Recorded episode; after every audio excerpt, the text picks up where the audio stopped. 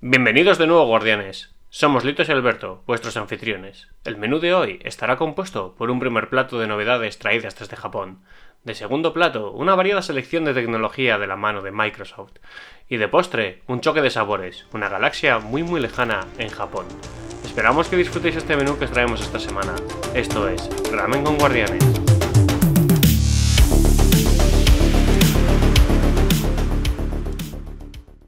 Buenos días, Litos, ¿qué tal? ¿Qué- ¿Cuánto tiempo? Sí, buenas, Alberto.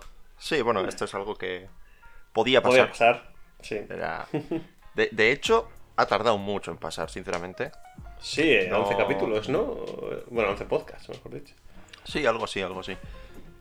Es una realidad que creo que ninguno de los dos estamos interesados del todo en hacerlo todas las semanas sin parar, tomándonoslo súper en serio. Pero sí que es algo que nos divierte, nos lo pasamos bien, así que es más fácil Claro. que esté prácticamente todas las semanas. Pero, Sí, pero bueno, es lo que, puede- una semanita de descanso que habéis tenido, ¿eh? Exacto, joder, eh, de nada, ¿eh? Claro, claro. Y, y ahora volvemos con un podcast completo de Destiny otra vez. Venga, Otra vez vamos a hablar del Señor de los Anillos durante una hora y espe- programa especial de dos horas porque luego hablaremos de Star Wars. No, pero hecho- bueno, sí. Son cosas que pueden pasar al final y. Yo... Es lo que hay, tampoco pasa nada. Sí. No creo que pase muy a menudo, la verdad, pero oye, puede No, a está. medida de lo posible intentaremos hacerlo, pero bueno, siempre que nos pueda surgir algo o así, no es nuestra prioridad hacer uno cada semana. Exacto.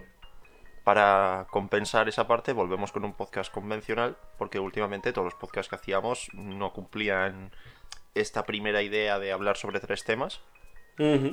Así que volvemos con un podcast convencional, con tres temitas, como de costumbre, y creo que podemos empezar hablando Sí. del pasado Nintendo Direct. Me que a primera, a primera vista, para empezar un poco como siempre, ¿qué, qué te pareció? ¿Qué sabor de boca te dejó? Mm, bien, yo creo que, o sea, el, típico sabor que me deja un Nintendo Direct, pero más positivo, incluso diría. Otras veces algo como más, joder, me han faltado cosas, pero, pero esta vez yo creo que entre algunas presentaciones de las que comentaremos ahora un poco más en profundidad, me dejó mejor sabor de boca que otras veces. Un poquito más positivas, la verdad. Había cosillas interesantes, por lo menos eh, para mí me parecieron bastante interesantes. ¿Y a ti? ¿A ti qué te pareció? Pues bien, de hecho me, me gustó bastante. Yo me suelo ver todos los Nintendo Directs y la verdad es que me pareció uno de los más potentes, por lo menos de los últimos que ha habido habiendo. Porque en el E3 normalmente dices, es el E3, aquí tiene que estar todo lo fuerte. Y sí que dejaron esa parte de. No sorpresa, pero. Tal, con el Zelda. Y a la vez es como. Es que tampoco habéis enseñado nada. Así que es un juego que ya sabíamos que iba a salir. Tampoco es tan. Guay, digamos. No es tan. Sí, di- digamos que el problema de los Nintendo Direct es que muchas veces ya sabemos lo que va a salir. Entonces lo enseñan y es como, ah, es que ya sabíamos que iba a salir. Pero aún así, aún, aún con eso en este Nintendo Direct, mm, hubo cosillas como el Kirby, que ya hablaremos más adelante, o la expansión del Monster Hunter, que podía ser más esperado y tal, pero aún así, pues está bien. Incluso el Bayonetta, que todos sabíamos de su existencia, pero al fin verlo, pues fue algo como de, venga, ya os vamos a enseñar las cosas y ya eh, vamos a, a decir que está todo hecho y que va a salir más pronto de lo que creéis. Así que Eso es, bien. eso es. Le faltó. A muchos Nintendo Direct le, fa- le faltan esta parte de sorpresa, esta parte que hace que salgas y digas, jolín, eh, no me esperaba esto. Y creo Sí. que este lo tuvo un poco. Un poco para todos. Tuvo un par de dos, tres juegos que, bueno, a quien más, quien menos, pues alguno un poquito la atención, supongo que le puede llamar. Vale.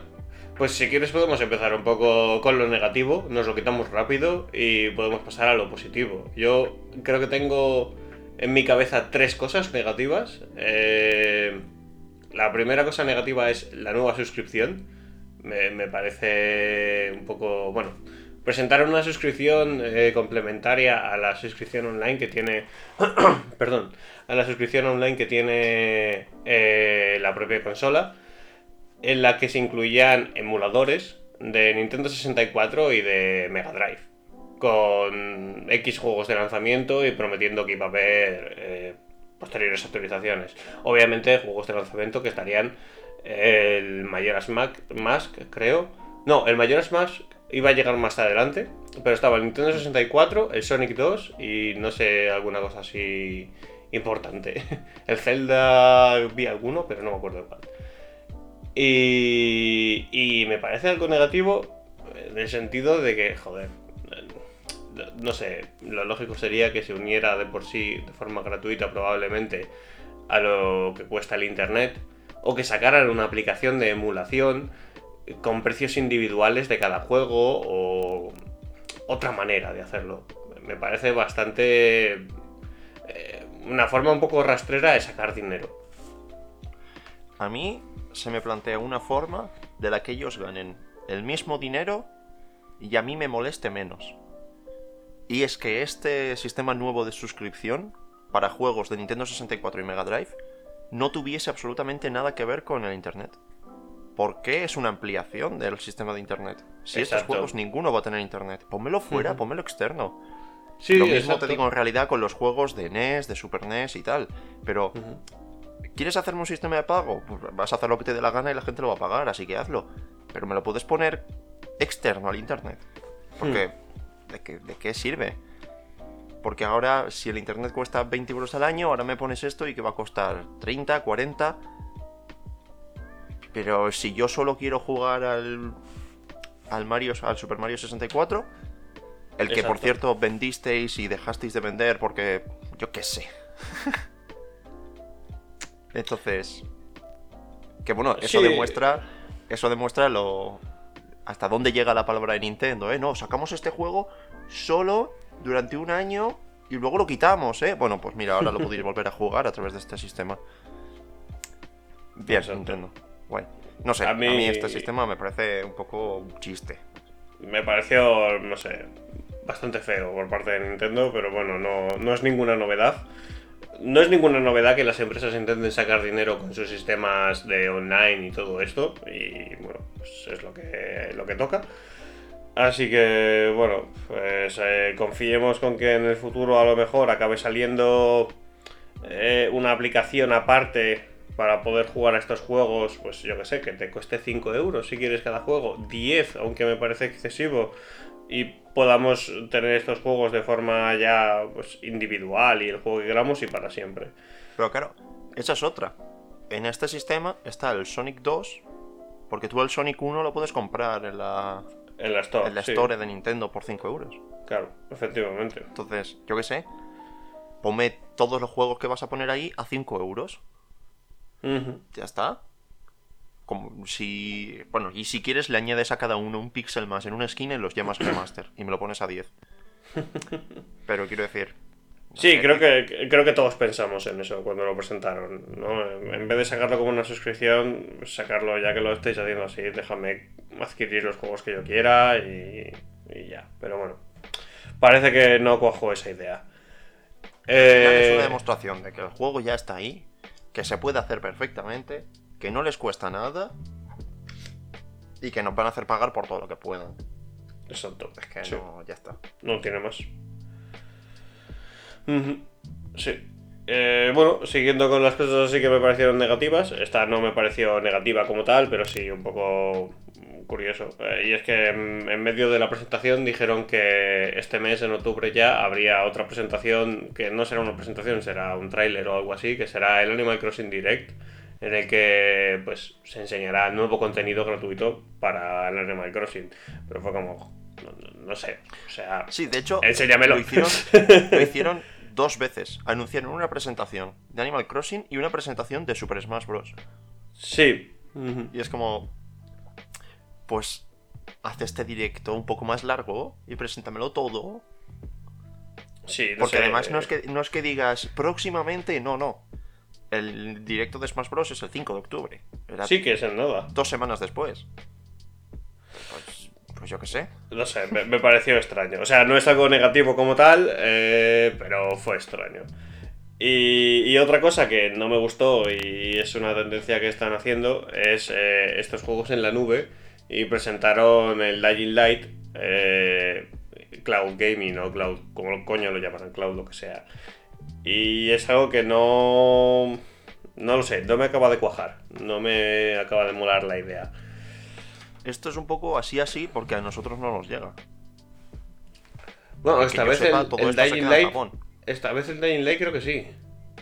Bueno, pues habrá que ver qué tal funciona. Porque yo recuerdo que saliese, si no me equivoco, un Assassin's Creed. Sí, no salió sé el si el. Resident Evil también salió, puede ser. Entonces, pero bueno, se quedan. Por ahora, yo lo que había visto es que se quedaban en Japón. Yo qué sé, si funciona que te cagas la conexión, eh, ya te digo yo que a la Switch le cuesta cargar un vídeo. Claro, Pues no quiero saber cómo funcionan estos juegos. Ojalá funcionen que te cagas, ¿eh? Porque sería, otra vez, si funciona que te cagas, sería una opción buenísima que tú tengas tu Switch, estés en casa conectado al Wi-Fi. Por cierto, ahora va a incluir conexión mediante el mediante cable con el nuevo dock, pero hasta Sí. ahora no has tenido. Entonces, bueno, no sé. y, y Bluetooth para cascos. Con la última actualización que sacaron. Bueno, Increíble. Pero sí, no sé, fue algo que no me acabó de convencer. No, le veo más pegas que cosas positivas. Más pegas por cómo funciona y por el hardware de la propia Switch que otra cosa. Pero bueno, Claro, yo por comparación, viendo cómo funciona el sistema de Google, viendo cómo funciona el sistema de Microsoft y tal, al final dices, es que si esto es Google y esto es Microsoft, siento Nintendo desconfiar de ti, pero es que no eres ni Google ni Microsoft. exacto. Luego eh, hubo otra presentación de, de algo que no sé, ni es positivo ni es negativo, supongo, de- sobre la presentación de Super Mario, en la que se presentaron los distintos actores que, aún a día de hoy, no sé si van a prestar su cuerpo o su voz, o ambas cosas, para los personajes. Sé que Chris Pratt va a ser Super Mario, donde he leído que en teoría va a prestar su voz también y todo lo Sí, sí, demás. supongo que sí. Eh, luego Anya Taylor Joy va a ser eh, la princesa Peach. eh, Jack Black va a ser Bowser. Eh, Seth Rogen iba a ser Donkey Kong, creo. Y no sé, bueno, presentaron bastante parte del elenco. Y una fecha de la película, creo que también dieron que era por diciembre del año que viene. 21 de diciembre pone por aquí, 21 de diciembre. Pues eso. en Estados Unidos. Eh, sería esperable que a todos los lados llegue a la vez, pero bueno, algunas veces... Entonces, bueno, eh, sin más, no sé. Puede salir terriblemente mal. Y, y supongo que de alguna manera puede salir bien, aunque no se me ocurre esa manera, pero no sé, habrá que verlo. Hasta el año que viene no lo sabremos. En algún Yo- momento saldrá un tráiler. Es que me- se me ocurre que saliese una película buenísima de animación, pero de live action.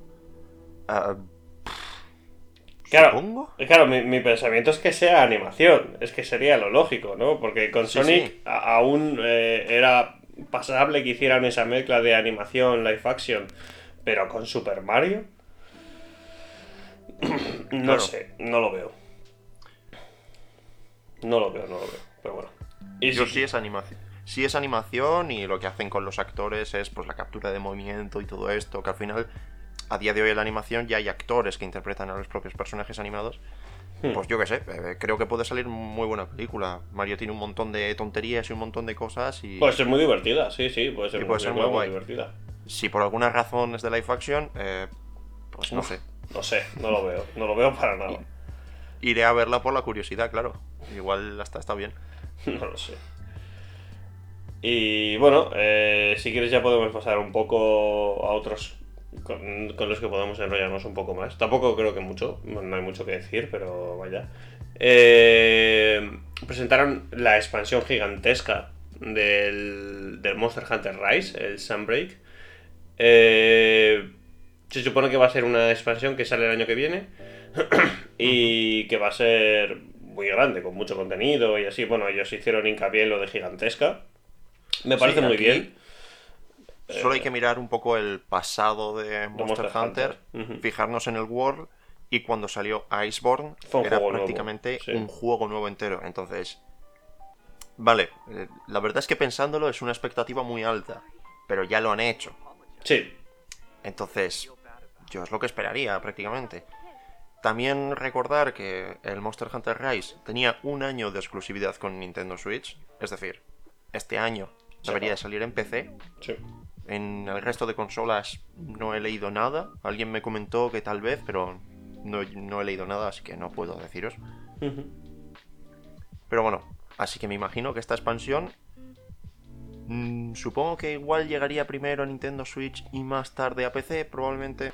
Me imagino Pero que sí. como sale en verano, pues. quién sabe. Sí.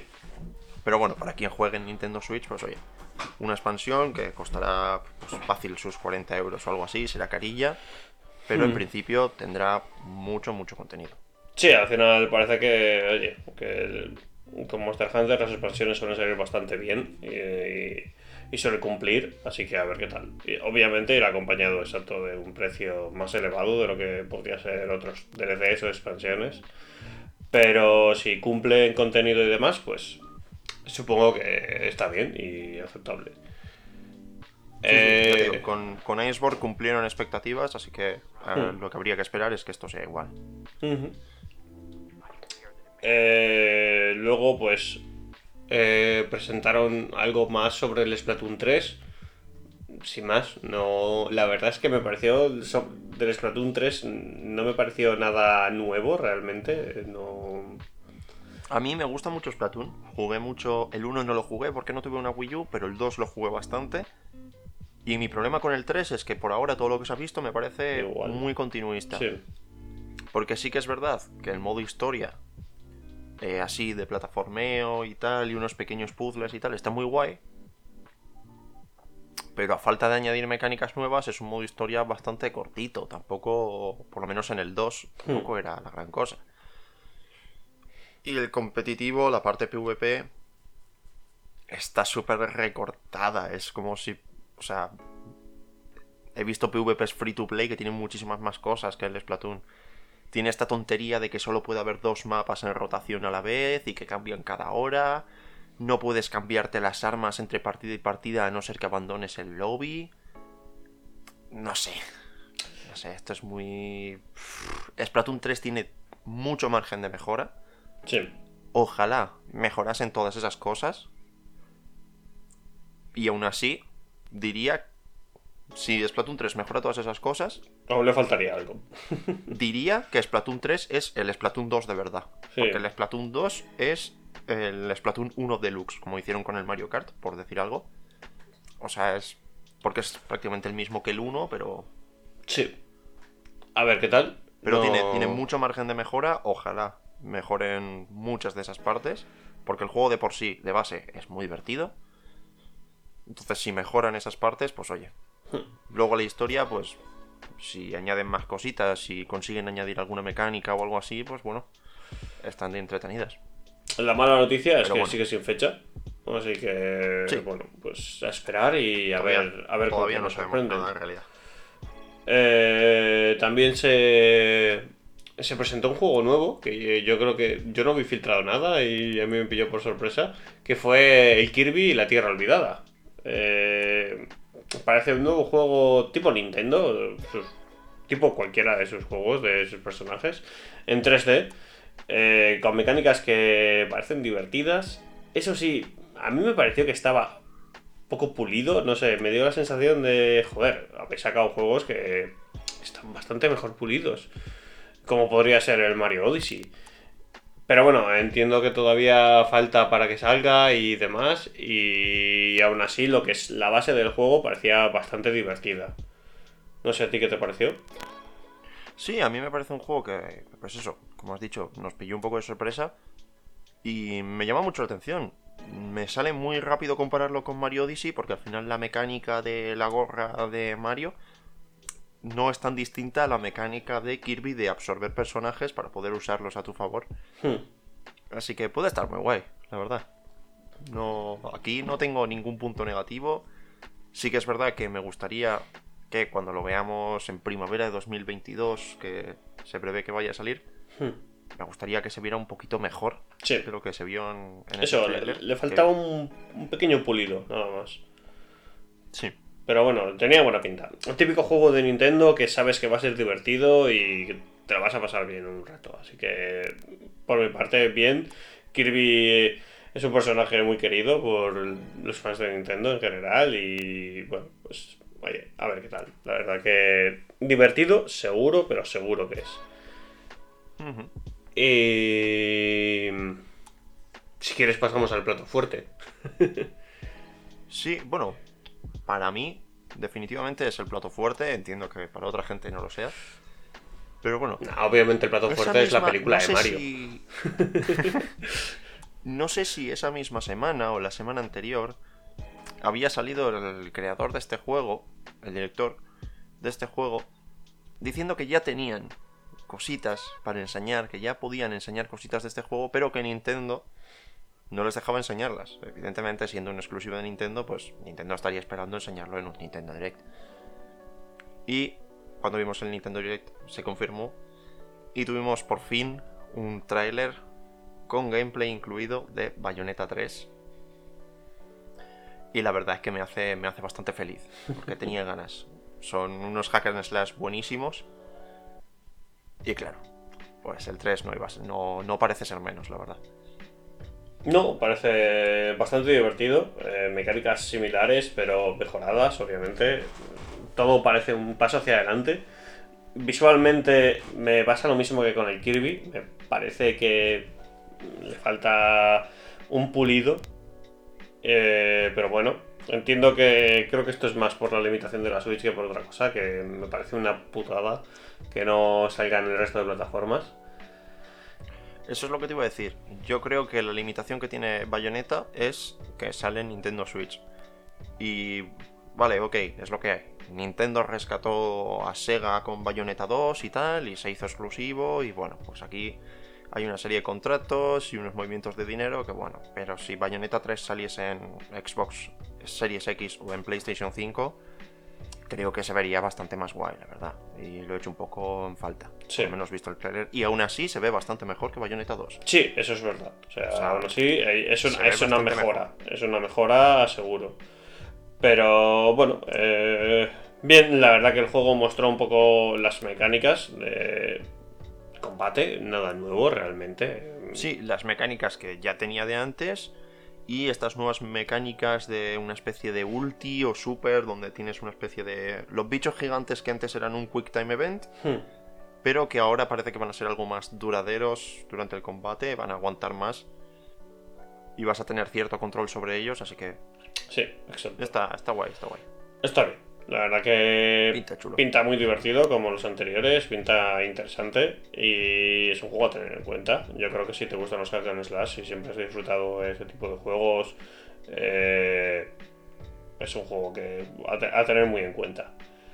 Y uno de los detalles más importantes, y creo que podemos comparar con lo que se presentó en Sony, es la presentación del propio personaje, de cómo no de cómo presentarlo bien. O sea, manteniendo pues, ese toque que, bueno, puede ser más o menos discutible, pero sin caer en vamos a hipersexualizar al personaje. Claro, y de hecho, a ver, las cosas como son. Está. En Bayonetta es fácil. en Bayonetta es fácil porque el propio personaje, el carisma de personaje lo hace ser muy así. Y si quisieran sacarte un anuncio ultra sexualizado y sugerente, podrían hacerlo y me alegré mucho de ver el anuncio y pensar, tiene su cosilla, pero creo que está en la línea. Creo que es no hay ningún no hay ningún momento que digas, aquí y tal, no. Eh, es desde luego un paso hacia adelante. O sea, no es que sea eh, perfecto en absoluto. O sea, o sea, sigue siendo un personaje sexualizado y demás que, que, sí, que puedes decir, no, pero que es que su personalidad y tal. Bueno, aún así sigue siendo un personaje sexualizado y, que está pensado así para atraer a cierto público y demás, pero aún así, desde luego es un paso hacia adelante comparado a los anteriores bayonetas. Hmm. Pero vamos, 100%. No, no hay ninguna duda respecto a eso. Y me parece bien, joder, me, alegro de que, oye, Platinum haya cogido y haya dicho, oye, vamos a ir un poco a alejarnos un poco de estas cosas ya, porque va siendo hora. Sí, no sé. Aquí, aunque también te digo que no me extraña que haya sido un poco tirón de Nintendo diciendo, eh, haced el juego un poco menos adulto. Hacerlo un poco más separado de... No lo sé, ¿eh? Menos, no, menos sugerente. no veo a Nintendo, ¿eh? Con esto. No, no lo sé. Sí, pero bueno, como, ni- como Nintendo siempre intenta ser muy blanco, no, no hace diferencias. No es que intente hacerlo bien, intenta ser muy blanco. Es distinto. Pues no me parece tan difícil. Yo qué sé, lo siento, son japoneses, desconfío. Desconfío porque la cultura que tienen en estos casos, en este aspecto, pues es, deja bastante que desear. Sí, totalmente. No, Entonces yo desconfío completamente. desde luego. Pero bueno, oye, es un paso positivo en adelante que tendría que aprender pues PlayStation de esto, la verdad, después de su presentación y del, ¿cómo se llamaba? El IF no sé qué, El Project, el Project. IF. Y oye, está bien. No progresa adecuadamente. Progresa adecuadamente, efectivamente. Así que guay. Y bueno, no tengo nada más que comentar, la verdad. No sé si tienes algo más que quieras comentar. No, simplemente hacer una mención rápida que a ninguno de los dos nos toca especialmente, pero el Triangle Strategy Ah, es que es un juego de los creadores de Octopath Traveler. El Octopath Traveler era precioso, como RPG funciona muy bien. Y bueno, tengo un par de conocidos que sé que este juego se lo van a comprar de día 1 y pinta también genial. Así que bueno, si a alguien le interesa este tipo de juegos, que le eche un ojo porque es... Debe de estar muy, muy bueno. Efectivamente. Eh, así que podemos pasar, si quieres, al siguiente tema, que, que es otra conferencia. La verdad que en este tiempo ha habido bastantes cosillas y fue la conferencia de Microsoft, en la que presentó, bueno, las, la Surface, no sé qué, se llamó la conferencia. Y, joder, hizo, hizo honor a su nombre, porque todos los dispositivos que se presentaron eran Surface y derivados de Surface. Y con nombres liosos. Sí, lo de los nombres liosos no sé si es porque no estamos, o por lo menos por mi parte, no sigo mucho los productos de Microsoft y por lo tanto no estoy hecho a, a sus nombres. Hmm. Pero eh, sí, un poco, un poco raros porque además no coinciden en números. Cada uno, uno va por el 8, otro va por el 3. Aunque, aunque no seamos los consumidores de dispositivos de Microsoft, eh, yo creo que estamos suficientemente metidos en tecnología como para haber visto varias veces estos productos. Y aún así, yo creo que es una unos nombres un poquito enrevesados para ya el público en general. De hecho, para la gente que no tenga ni idea, me parece bastante enrevesado de, oye, pues vengo a comprarme una Surface y que te digan, ¿qué de todo? Ya. Entonces, eh, Yo hay dos. no sé. Yo hay dos productos que distingo muy bien. Bueno, podría decir cuatro incluso. Pero dos productos sobre todo que distingo muy, muy bien. Hmm. la Surface Pro y la Surface Go. Porque el propio nombre me dice la Pro es para profesionales y la Go es para alguien que se la va a llevar por ahí. Y ya está. Y lo mismo puedo extender al Surface Laptop, Y el estudio. vale. eh, el Go y el, y el que no se llama Go. No, el, Surface Laptop. Studio. no, no, no. Ese no lo estaba incluyendo porque lo de estudio a mí no me evoca nada. sé de dónde viene. Porque antes los productos Surface Studio era el Surface de sobremesa. Sí. Pero si me haces un Surface Laptop Studio, ¿qué- qué- ¿en qué quedamos? ¿Es portátil o es sobremesa? ¿Dó- ¿Dónde está el punto? Sí. Entonces, bueno, Entonces es un poco lioso. Pero bueno, complicado. aquí venimos un poco también a, a hablar un poquillo de los productos nuevos, a ver qué nos han parecido. Sí. Eh, bueno, si quieres podemos empezar por el más fácil, que es el Surface el Pro Duo, que es este dispositivo móvil que ya se presentó en verano, de hecho ya se había hablado de él y tal, y que sale salía dentro de poco en realidad, creo. Eh, se trata de, de un teléfono hecho por Microsoft, eh, con pantalla plegable y con Android. Bueno, pantalla plegable no exactamente. Es un dispositivo Sí, pero- plegable. Eso sí. digamos. Ellos lo venden como pantalla plegable, pero en la propia pantalla no. No se pliega realmente. O sea, no es un flip ni es, un fold. Es, eh, tiene una, una bisagra en medio, pero es el propio dispositivo el que se abre y se cierra. Es, es un dispositivo de. Pueden parecer dos pantallas juntas, al final es lo que es, con una bisagra. Y la verdad es que parece que funciona bien cuando pasas de un lado a otro de la pantalla y tal. Están lo suficientemente juntas como para que funcione, así que. Hmm. Bueno. Sin más, no, no tengo. La verdad que me apena eh, ver que el, desastre que fue Windows Phone, porque a mí era un sistema operativo que me parecía que iba muy bien, que estaba muy bien optimizado, que eh, funcionaba muy rápido y muy intuitivo, pero que no se le invirtió tiempo ni dinero. Y entonces se quedó como se quedó. Y me hubiera gustado ver un dispositivo como este, con Windows Phone en su interior. Que Android es eh, lo que manda, pero aún así, pues bueno, estaría bien. Sin más, la verdad que el propio teléfono no, no me dijo nada. No. No, a mí no me dice nada porque es que como teléfono no me gusta.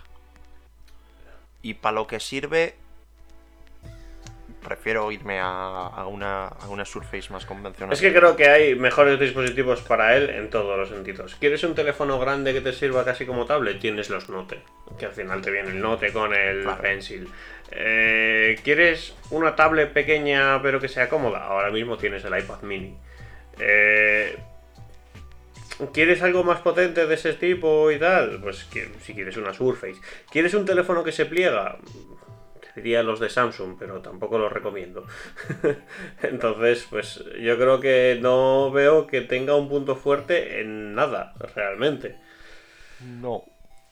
Así que, bueno, pues ahí está. No, no tengo mucho más que decir. Es un dispositivo también caro al final y... Bueno, pues ahí está. No la verdad que no tengo muchas más opiniones sobre él. Creo que fue, me pareció de lo más flojo de la presentación y... Eh, flojo no en el sentido que sea un mal producto, que no tiene por qué, o sea, no tiene por qué funcionar mal ni nada.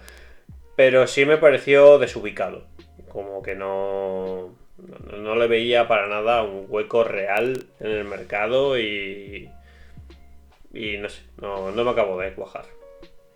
Sí, tengo, tengo, un poco la misma sensación, que pienso esto, si, si pudiese tenerlo, ¿en qué momento lo iba a usar? Exacto. ¿O para qué? Evidentemente si lo tuviera lo usaría, ¿no? Claro, pero... Mm, si tuviera no solo este producto, sino varios más, ¿en qué momento ese producto diría, es, es que es el único que puedo usar ahora, es el que mejor me viene? Sí, digamos cuál es el objetivo real de este, de este, producto. ¿Para, qué, ¿Para qué lo has creado en mente? Pero bueno. Así que, sin más. Eh, si quieres podemos pasar a lo más sencillo, entre comillas, que sería lo que has comentado, eh, la Surface eh, Go, la Surface 3 Go, creo que es, y el Surface... Sí, la Surface Go y el Surface Pro 8. Pro 8, que son básicamente el mismo producto, no, no el mismo, pero podríamos considerar que son la misma idea, donde el Go es más para un usuario que no lo va a pensar para trabajar, lo va a pensar para dispositivo multimedia, también es una tablet de pantalla más pequeña, un poco un uso general. Hmm. Y la Surface Pro 8 ya enfocada a alguien que la vaya a usar para sus estudios, para su trabajo, algo así. Y ya con una pantalla más grande, un tamaño más. Digamos que creo que lo que más eh, diferencia a estos, a estos productos es el propio procesador. Eh, el Pro lleva eh, Intel Cores de 11 generación. Lleva conectores de. Eh, joder, de Gen 4. No me sale el nombre, pero bueno. USB 3 y. perdón, Thunderbolt 4. tiene conectividad para pues, LTE, 4G y todas estas cosas el Wi-Fi 6 y demás. La pantalla es de 120 Hz, creo recordar. Eh, digamos que es un producto ya más profesional, más hacia... Pues eso, sí, es que va acompañado de un precio y de unas mejoras que en realidad no me parecen del todo justificables, pero bueno, eh, ahí están. y se convierte pues en, en lo que sería el más potente de toda la gama, en el que si quieres lo mejor de lo mejor, es esto. Porque bueno, la gama de Surface sigues teniendo lo que comentábamos, la Surface Go 3, la Surface Pro 7 aún se vende, la Surface Pro X y luego ya los laptops, lo que serían portátiles, que de eso ya hablaremos. Digamos que eso lo dejo fuera. Y todos estos tienen entre ellos cosas muy similares. O sea, los tamaños de pantalla son muy similares. Todos van entre 10 pulgadas hasta las 12 pulgadas y algo, más o menos. Creo que todos llevan ya procesadores de onceava generación. Y bueno, no, la, mía, la Surface Pro X no lleva de onceava generación. Lleva otro tipo de procesador. Y, y luego ya pues cambia pues tipo de pantalla y demás. Pero son dispositivos es que son muy similares entre ellos. Y luego entre precio, eh, no es que haya ninguno que digas, eh, esto es la comparación fácil, pero bueno, eh, no hay ninguno que digas es el iPad de estudiantes. Porque no lo hay. A mí, sinceramente, mm, es verdad que no le he dado todas las vueltas que le podría haber dado, no he comparado tanto, pero sí que lo estoy mirando porque, bueno, quiero comprarme un ordenador nuevo, no estoy seguro de si quiero un portátil, un sobremesa para poder también tener esa parte gaming. Y los, los he estado mirando. Vi la conferencia precisamente pensando en, joder, pues una Surface Pro 8 puede ser una buena idea también, es un buen producto. Se me hacen caros. No veo la justificación de por qué me iba a comprar un Surface Pro 8 y no cualquier otro producto de la competencia, me da igual sea cual sea. Sí, solo veo una diferencia. Puestos a comparar, si me comprase un, por ejemplo, un iPad Pro, no tiene sistema operativo de portátil, sino de tablet. Pero es que... Ah, Pero la diferencia también son mil euros entre un producto y otro. Es que para mí eh, la cosa está en que no me parece ni una tablet ni un portátil. Entonces, si quiero una tablet, me voy a iPad. Y si quiero un portátil, me voy a cualquier Ultrabook que me va a salir más barato y con más potencia. No tiene más. Claro, esa, esa es la cosa. No, no termino de... Creo que si fueran más baratos, pues claro, puede tener un precio competitivo, tú lo ves de primeras y dices, puede tener un precio competitivo. Y en cuanto dices, jolín, pero es que yo con un i5 igual voy un poco justo, voy a ponerle un i7 y voy a ponerle un poco más de memoria. Y de repente empieza a escalar el precio y dices, jolín, hmm. claro, es que me estás alcanzando unos precios que está guay. La versatilidad me gusta un montón, el diseño me gusta bastante pero creo que eso le da un precio que no soy capaz de, valorar en realidad. Lo veo y digo, no, es que no me hace falta. Si lo pienso y no... No, yo, yo lo veo... No tengo razón. Me parece un producto muy guay, pero...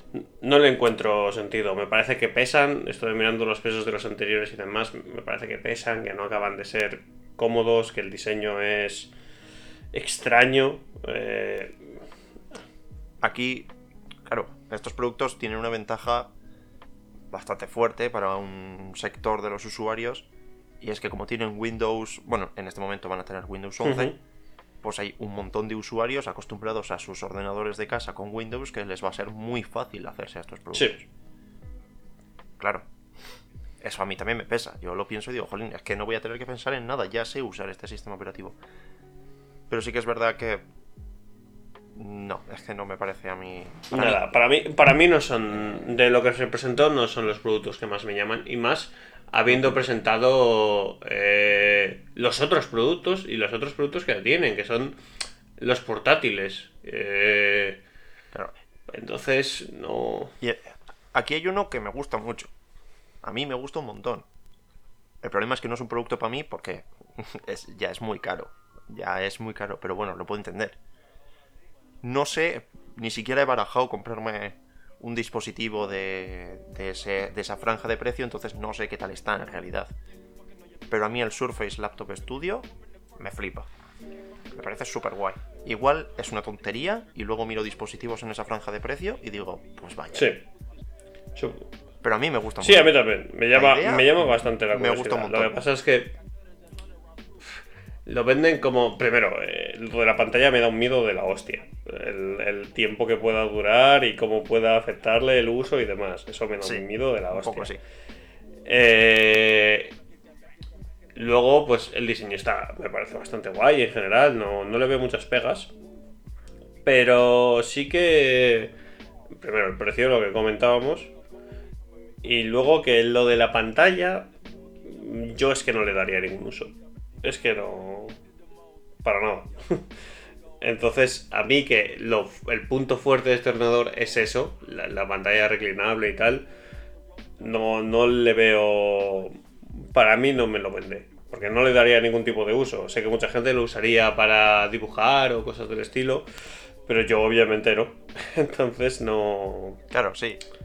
Claro, sí, me, me pasa, en realidad me pasa algo parecido. Sí que es verdad que ese uso de formato tablet, tal, no lo usaría tanto. Y, y le encuentro otra pega. Es mucho, aún siendo portable, es mucho menos portable que un Surface Pro, por ejemplo. Sí. Porque claro, es más grande, va a pesar más de base.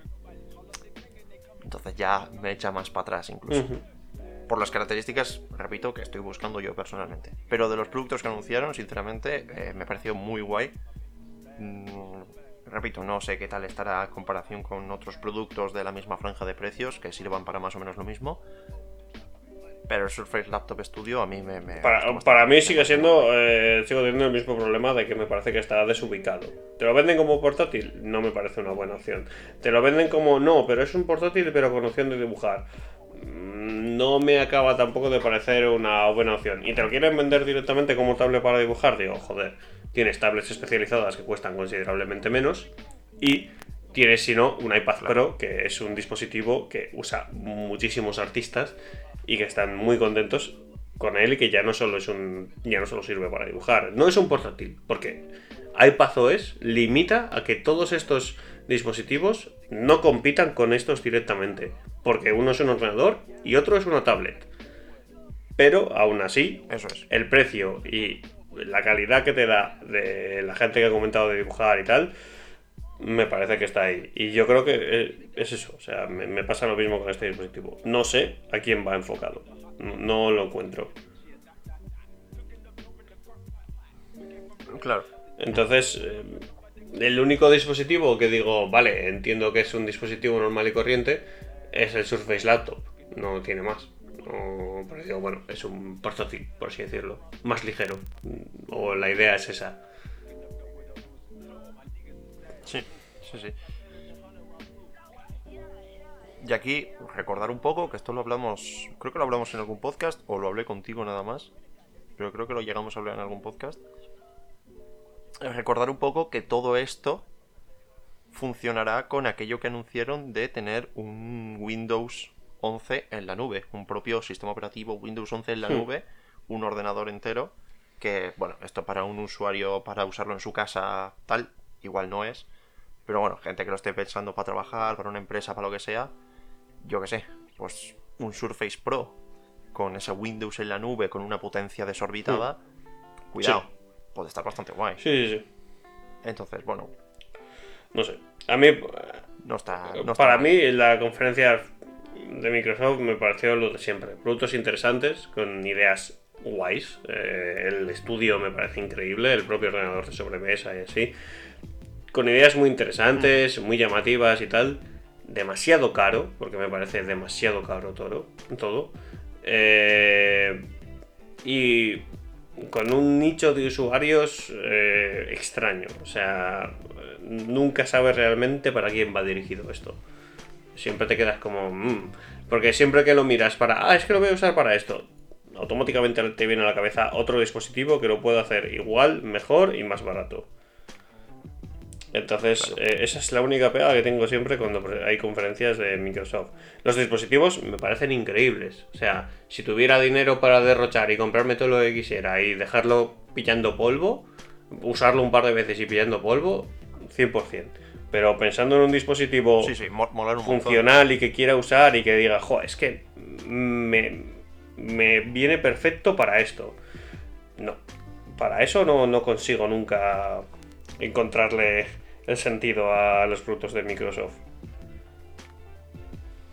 Sí, a mí me faltó en la conferencia la, la- muchas veces digo la excusa que me diesen el detallito por el que decir, buah, ya está, ya me tengo que comprar Hmm. este. Me tengo que comprar este porque es que justo para esta tontería da igual, justo para esto me sirve. Y aún así no lo encuentro. La única razón que yo, por ejemplo, encuentro es que por mis estudios hay muchos programas que van a funcionar en Windows, que no van a funcionar en, en iOS, o en macOS, perdón. Y digo, bueno, es algo a tener en cuenta. Pero claro, hay tan, tan variedad, tanta variedad de portátiles con Windows que ese es Claro, el problema. Porque con macOS es o macOS o macOS. no, están los productos de macOS, Eso- eso es pero con cosa- Windows es como hay un abanico tan grande de productos que ¿qué es lo que hace Microsoft que tu producto destaque sobre los demás? Claro, claro, eso es, eso es. Entiendo que es el diseño. Sí, entiendo que sí, pero aún así tampoco El- el- es algo porque la Surface eh, yo he tenido una Surface hace ya bastante tiempo y era una Surface que no tendrá mucho que ver con las, con las que hay ahora, pero era un dispositivo grande, era un dispositivo pesado, era un dispositivo que decías, joder, me hace las veces de portátil, sí, pero es que un portátil mm, tiene las mismas pegas y todo, o sea, no, no hay punto ventajoso de este dispositivo frente a utilizar un portátil normal y corriente. Claro. Pero bueno, ahí está un poco la cosa. Mi problema es que he visto, he encontrado portátiles mm, y no es muy difícil buscar cerca de los 1000 euros con la potencia, la capacidad y van a tener el mismo sistema operativo que el Surface Laptop Studio. Con la única diferencia que la pantalla no se reclina. Exacto.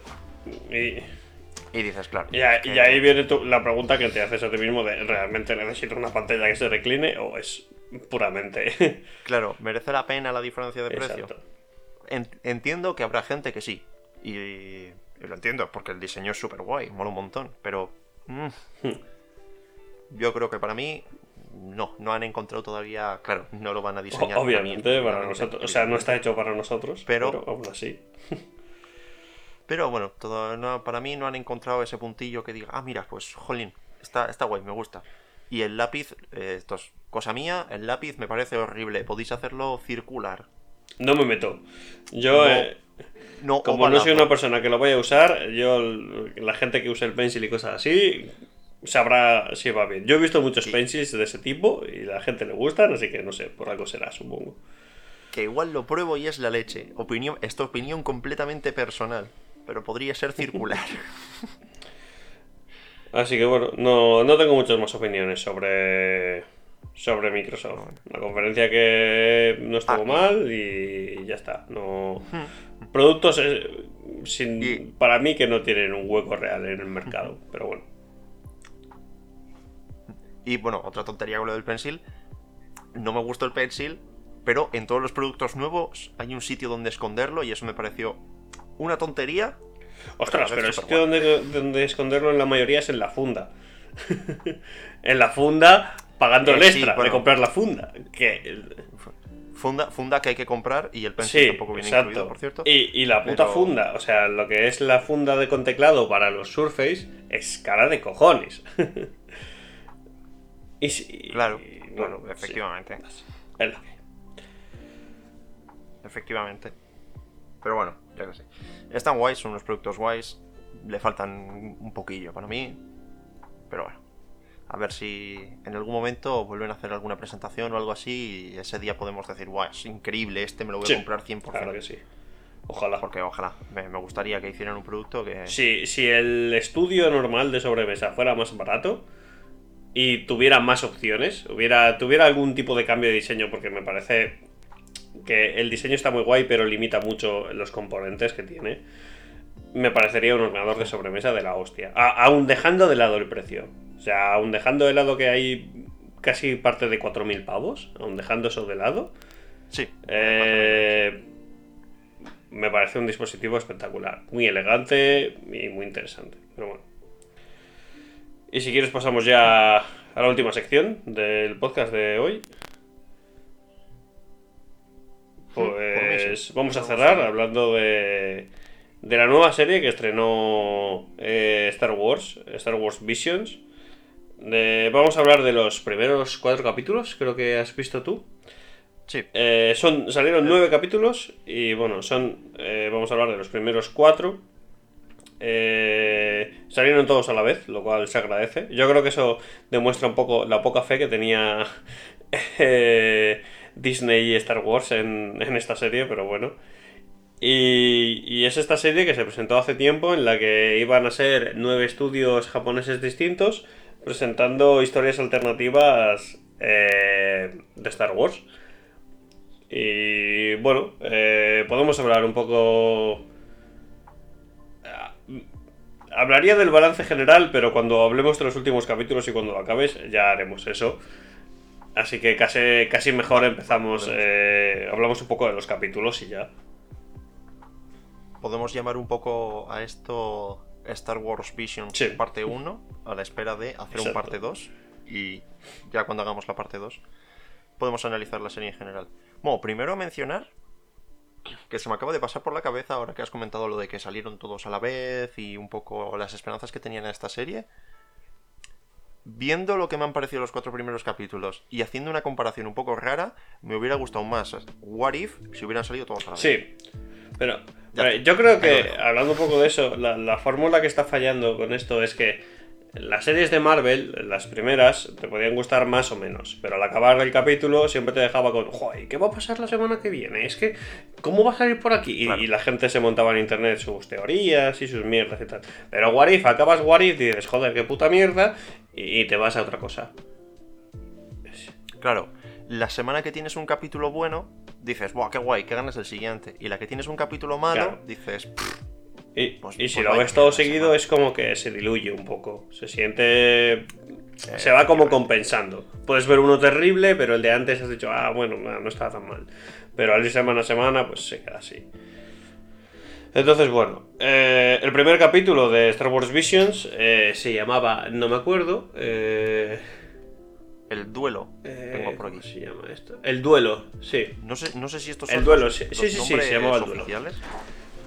El duelo que eh, yo lo siento, no tengo ni idea de. No consumo mucho anime en general ni nada, entonces no tengo ni idea de los nombres de los estudios ni nada. Sé que sería lo importante y que mucha gente le interesaría, pero es que no tengo ni la más mínima idea. Bueno, si ponéis Star Wars Visions eh, en Wikipedia tenéis todo. En la Wikipedia de Star Wars tenéis todo. Va a salir. Y podéis ver qué estudios lo han hecho y todo. O sea, es fácil. Exacto. Eh, bueno, este primer capítulo es de los más adultos que hay en toda la serie. Y nos presenta. Tampoco quiero hacer un super destripe del capítulo. Son capítulos que duran 15 minutos, como mucho. y básicamente nos presenta un Sith que caza a Siths. Y obviamente hay un duelo. y de eso, de eso hay capítulo. La animación es muy oscura, todo muy en tono de gris, es así extraña.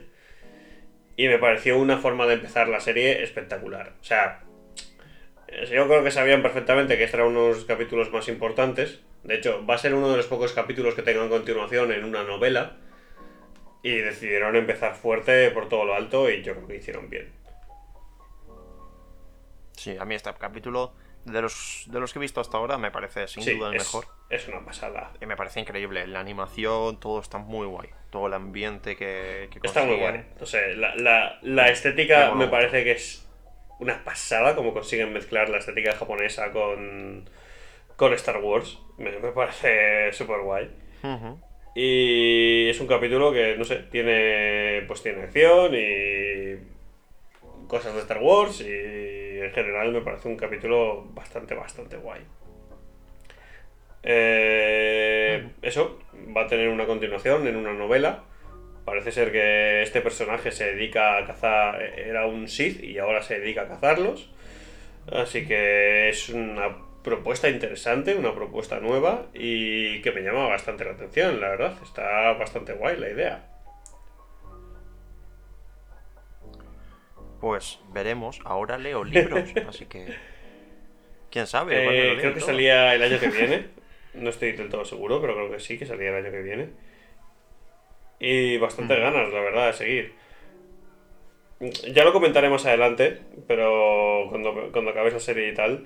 Pero para mí lo, lo, que más me jode es que hayan decidido que esto sea como un universo expandido y que no tenga nada que ver con, con Star Wars como tal. Es como, joder. Pero bueno. Que, que el universo es suficientemente Ya, grande y bueno, demás sí, como ahí- para haber podido hacer historias que estén dentro del, del universo. Pero bueno. Sí, bueno, yo de lo que he visto hasta ahora sí que hay algún capítulo, el 2, que igual meterlo dentro me parecería un poco... ¿Para qué? Pero el 1, por ejemplo, no lo veo nada descabellado que estuviese en algún lado del universo, que en algún lado de todo este sistema de Star Wars, toda esa galaxia, La cosa es que es una galaxia, o sea, es que puede pasar todo. El, segundo capítulo, que ya os lo adelanto, me pareció terrible, aun pareciéndome terrible, puede, Bueno, sí, en puede ocurrir perfectamente. Es que ¿Por no tiene, no tiene ningún tipo de, de limitación realmente. Entonces, pues, eh, yo qué sé, haberse atrevido a, a- a coger y decir, no, que sí, que está todo dentro del universo, no, no pasa nada. Pero claro, pues no. Eh, el segundo capítulo, como hablábamos de él, me pareció terrible, es de los peores que he visto. Eh, va sobre un Padawan que se convierte en cantante de un grupo de rock. Y, y ya, no, no pasa mucha más cosa, la verdad. Sí, es, es un poco capítulo de anime de relleno.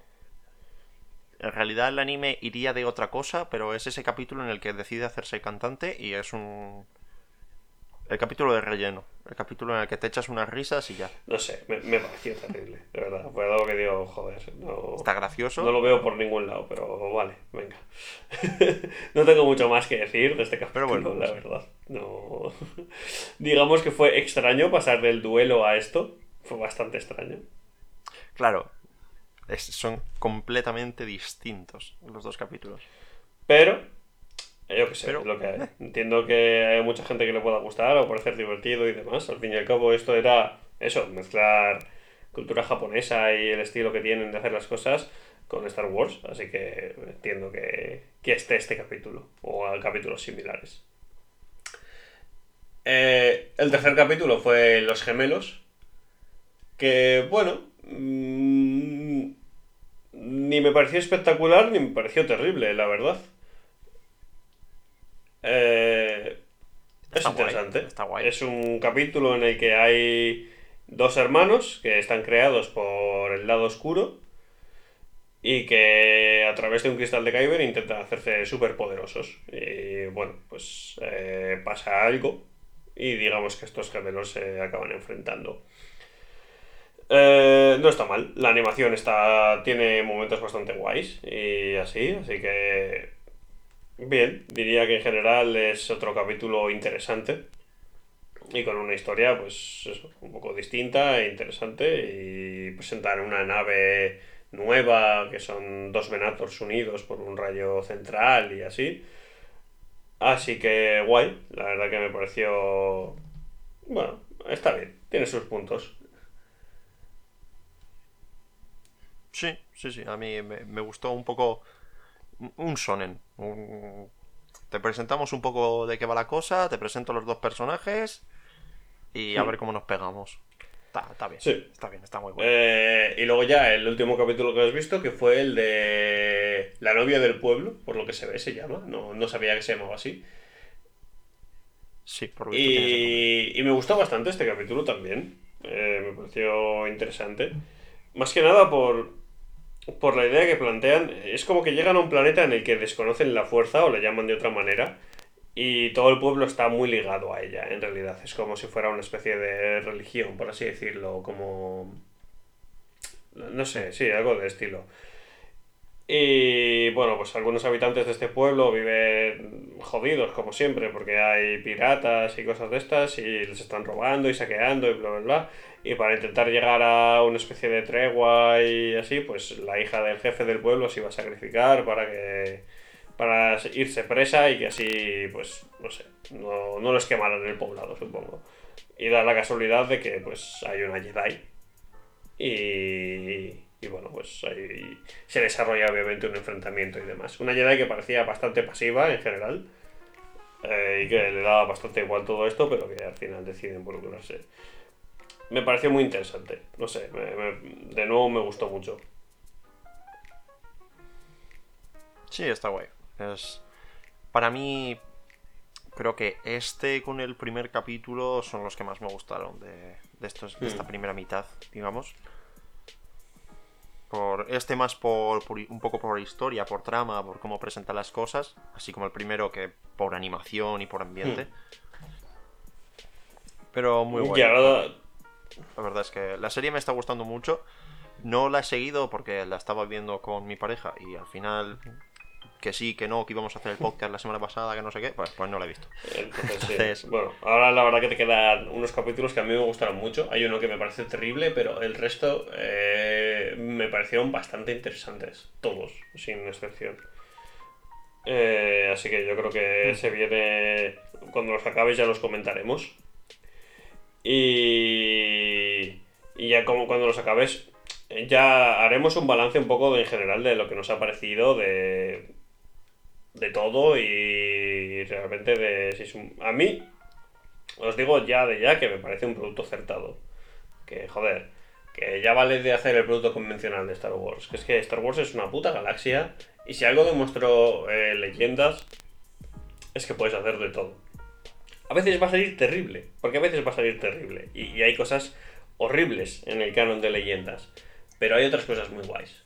Cosas que no te podrías esperar que estuvieran dentro de, de Star Wars, pero que, que funcionan perfectamente, que no tiene por qué no funcionar y...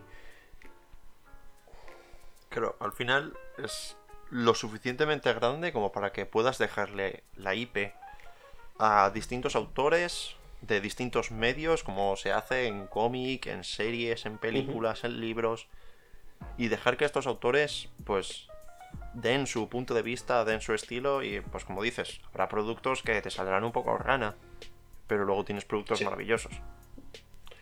Desde luego. Es que me parece un total acierto y yo creo que parte del problema que tiene Star Wars actualmente es que se ha estancado. vamos a hacer lo mismo de siempre y hacemos lo mismo de siempre y seguimos con lo mismo de siempre. Y es como, joder, que es una puta galaxia enorme, que es que tienes opciones de hacer lo que quieras, casi. Atrévete a ir, atrévete a ir más allá, pero bueno. Y me alegro que con esto, pues, oye, más o menos se hayan atrevido. Espero que tenga una buena mm. recepción en general, que creo que sí, parece que ha tenido una buena recepción en general. Espero que a la gente le guste y que se les dé más oportunidades y sigan con esto. Eh, ojalá, ojalá. Incluso, yo que sé, que algún capítulo guste lo suficiente como para que le den al estudio la posibilidad. Claro, hay un capítulo que es el siguiente, algo que vas a ver que se llama El Noveno Jedi, que ese eh, el estudio ha comentado que le interesaría mucho seguir la historia.